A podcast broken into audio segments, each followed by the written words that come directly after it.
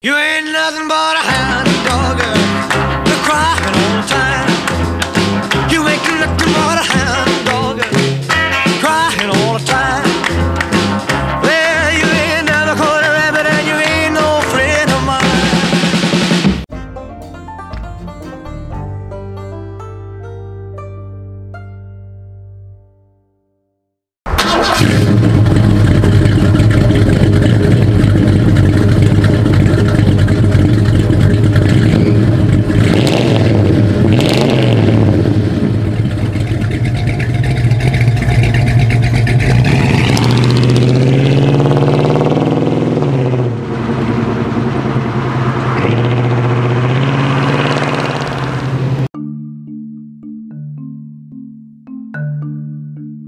Circa 1957.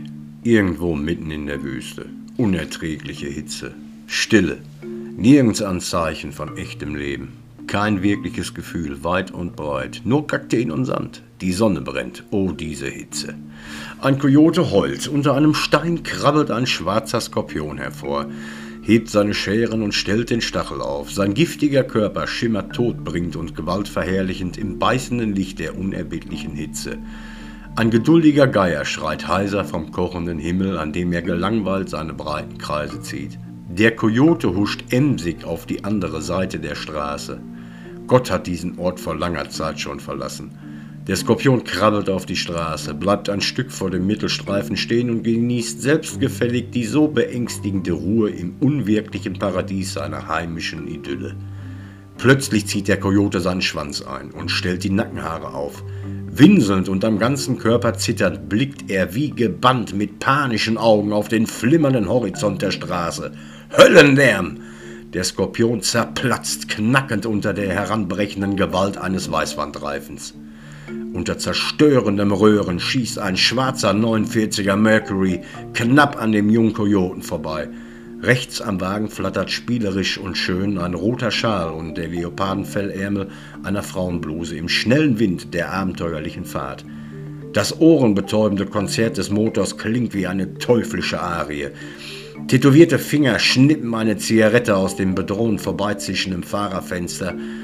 Aus dem lauten Radio schmettert der King wild schreiend seinen wütenden Hound Dog heraus.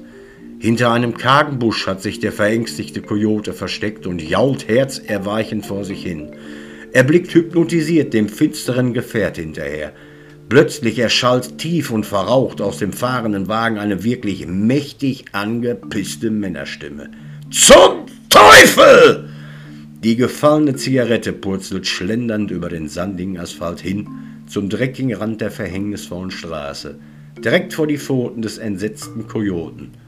Wie ein Gewitter schießt eine Wolke trockener Staub erstickend in die flimmernde Luft.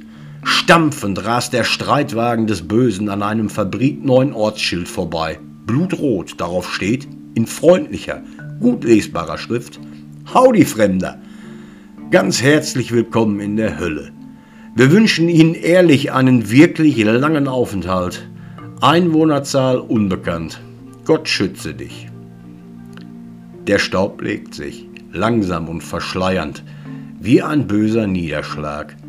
O diese gottverdammte Hitze! In, inmitten der Wüste ist das teuflische Donnern des Todes allmählich wieder verstumpft. Der alte Geier zieht wie eh und je hungrig schimpfend seine wartenden Kreise. Auf der verlassenen staubigen Straße klebt der leblose Körper des glänzenden Skorpions, den sich der halbstarke Kojote in diesem Augenblick neugierig ansieht und beschnuppert. Zum Teufel! Ein Tag wie jeder andere.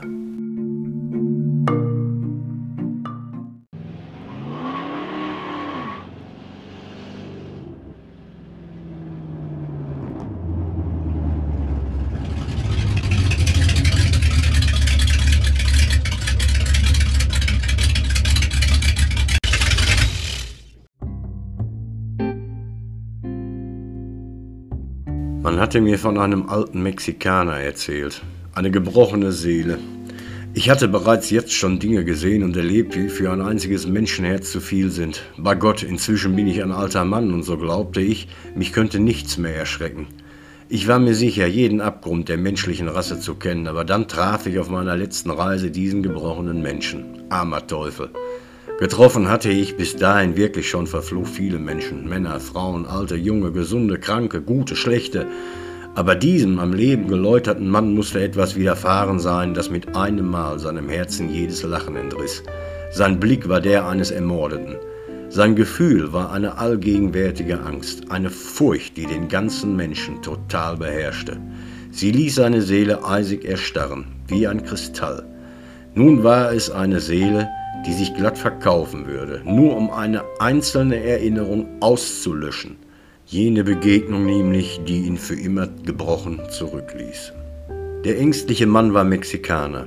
Nun versteckte er sich irgendwo in der Nähe der Grenze zu Texas, Begegnet war er dem Bösen in einem gottverdammten namenlosen Nest irgendwo im Ofen der texanischen Wüste.